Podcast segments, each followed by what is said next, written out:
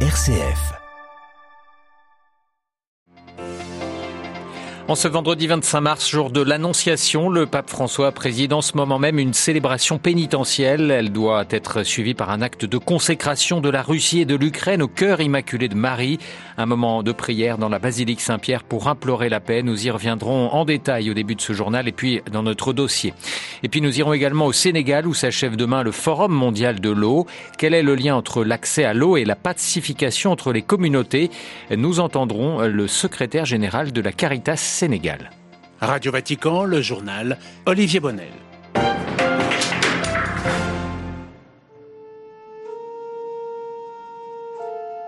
Bonsoir, vous l'entendez en cette euh, solennité de l'Annonciation. Le, pape François préside en ce moment même une célébration pénitentielle dans la basilique Saint-Pierre euh, devant 3500 fidèles, une cérémonie qui sera suivie dans quelques minutes d'un acte de consécration au cœur immaculé de Marie pour la Russie et l'Ukraine. Le pape qui vient de prononcer son homélie dans laquelle il est revenu sur le sens de la confession mais aussi de cette consécration à la lumière de l'évangile de l'Annonciation Adélaïde Patrignani.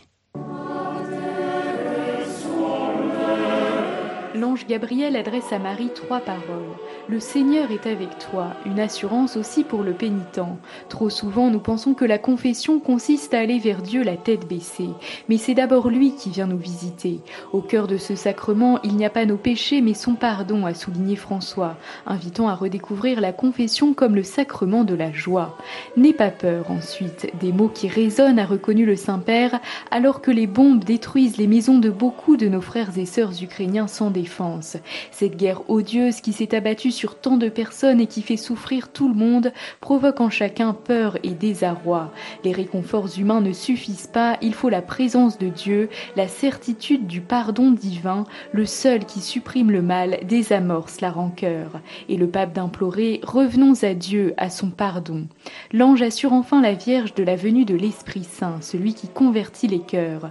Aujourd'hui, laissons-nous prendre par la main de Marie, a demandé le souverain pontife, précisant que cette consécration à son cœur immaculé n'est pas une formule magique, mais un acte spirituel, un geste de confiance face à cette guerre cruelle et insensée, c'est déposer dans son cœur limpide les biens précieux de la fraternité et de la paix. Par cette consécration, nous nous mettons pleinement à la disposition des plans de Dieu, a conclu François, lui qui n'a pour le monde qu'un dessein de paix. Adélaïde Patrignani, cette célébration pénitentielle toujours en cours s'est poursuivie avec un temps de confession. Elle doit être donc suivie par cet acte de consécration de l'Ukraine et de la Russie au cœur immaculé de Marie, un moment de prière auquel tous les catholiques du monde entier ont été appelés, un acte de foi dans ce temps d'adversité. Ô Marie, Mère de Dieu et notre Mère, en cette heure de tribulation, nous avons recours à toi, comme en cette prière. Nous avons perdu le chemin de la paix, nous avons oublié la leçon des tragédies du siècle passé, le sacrifice de millions de morts des guerres mondiales, peut-on encore lire dans cette prière? Un texte que vous pouvez retrouver en intégralité sur notre site vaticannews.va.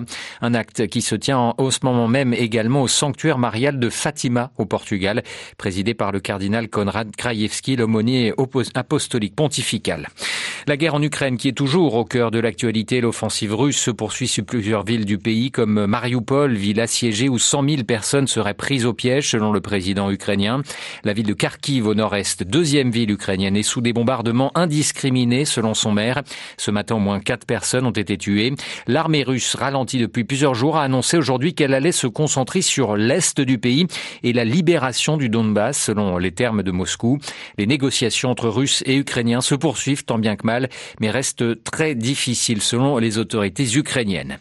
Joe Biden, le président américain, poursuit quant à lui sa tournée européenne après le sommet de l'OTAN et du G7 à Bruxelles hier. Le président américain est arrivé en Pologne aujourd'hui, où il a rencontré des soldats américains sur une base située à 80 km de la frontière ukrainienne. Vous êtes au centre d'une bataille entre les démocraties et les autocrates, a dit le président américain à ses soldats. Et puis, les États-Unis vont augmenter leur livraison de gaz naturel liquéfié à l'Union européenne, et ce pour l'aider à réduire sa dépendance envers les énergies fossiles russes. C'est ce que l'on a appris ce vendredi. Dans le reste de l'actualité, nouvelle attaque des rebelles yéménites Houthis a visé l'Arabie Saoudite cet après-midi. Elle a visé en particulier un site pétrolier dans la ville portuaire de Jeddah. Un gigantesque incendie s'y est déclaré. Pas de plus de détails pour l'instant. L'Arabie Saoudite à la tête de la coalition qui combat les rebelles chiites au Yémen. Le Forum mondial de l'eau s'achèvera demain à Dakar au Sénégal avec de nombreuses problématiques sur la table, notamment l'accès à l'eau potable et la pacification des relations entre les communautés. Comment faire? C'est ce que nous explique le père Alphonse Sec. Il est le secrétaire général de Caritas Sénégal. Quand vous prenez des, des paysans et des éleveurs qui ont tous besoin de l'eau pour leur activité, il y a facilement des confrontations entre ces populations. Et c'est la raison pour laquelle, dans les réponses que apporte par exemple Caritas Sénégal, nous essayons d'identifier à la fois les, besoins, les ressources en eau dont les populations ont besoin pour elles-mêmes, pour, pour boire et pour tenir leur maison, avec les ressources qui sont nécessaires pour ceux qui sont dans l'activité de l'élevage. Et puis ceux qui ont besoin d'eau pour l'activité agricole. En essayant de, distinguer la réponse à ces trois besoins, euh, quelque part on concourt à la paix.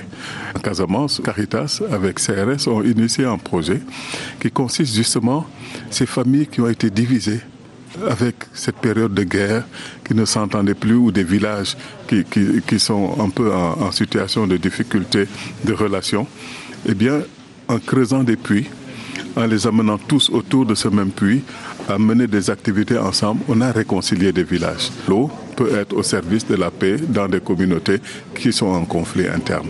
Des propos recueillis à Dakar par Bénédicte Mayaki.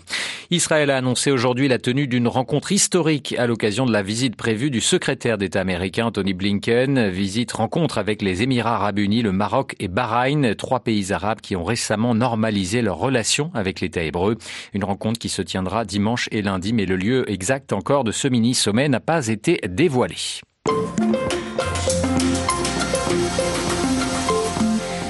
L'acte de consécration à Marie de l'Ukraine et de la Russie est un acte très fort. Il fait écho à l'apparition du 13 juillet 1917 à Fatima. La Vierge avait alors demandé la consécration de la Russie à son cœur immaculé, annonçant des malheurs si cette demande n'était pas respectée. Plusieurs papes ont réalisé des actes de consécration au cœur immaculé de la Vierge, en incluant la Russie, Pie XII par exemple, le premier en 1942. Et il y a 38 ans, jour pour jour, Jean-Paul II qui a confié tous les peuples à la protection de Notre-Dame. Alors pourquoi effectuer à nouveau cette démarche? La réponse de Don Gilbert de Gros. Il est le père abbé de l'abbaye trappiste de Rochefort en Belgique. En 84, il y aura le grand acte que va poser le pape le 25 mars 1984 en union avec tous les évêques du monde.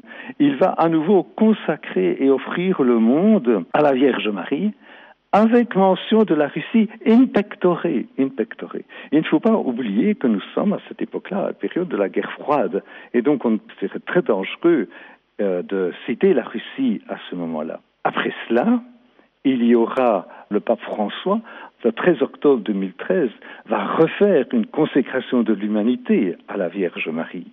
On peut se poser une question aujourd'hui, euh, n'y a-t-il pas inflation? Tellement il y a eu hein, de consécration à la Vierge Marie Mais je ne pense pas, parce que euh, toutes ces consécrations, en fait, ne sont que la reprise à des moments difficiles de l'histoire, dans des contextes nouveaux, de cette première et fondamentale consécration qui a été faite par Pie XII dans la basilique Saint-Pierre en 1942. Quel regard pourraient poser les Russes sur cette consécration qui a lieu dans le cadre d'une cérémonie pénitentielle il faut savoir qu'il y a en Russie et en Ukraine, il y a donc là-bas trois églises de rite byzantin. D'abord l'église gréco-catholique, et ceux-ci vont entrer très facilement dans la démarche du pape, puisqu'ils sont, sont catholiques.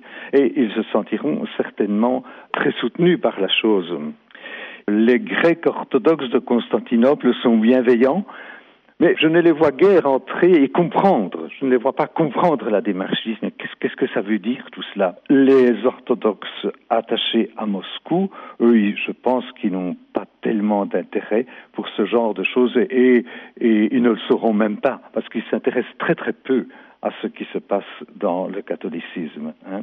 Mais ce qui est important à savoir, c'est que tous, gréco-catholiques, grecs-orthodoxes, ceux de Moscou, adressent d'instantes prières à la Mère de Dieu pour obtenir la paix. Et ils le font, bien sûr, par les chemins qui sont les leurs, c'est-à-dire les hymnes acatistes qu'ils multiplient. Ils le font par la vénération des icônes. Des propos requis par Adélaïde Patrignani. C'est la fin de ce journal. Merci beaucoup et à très bientôt.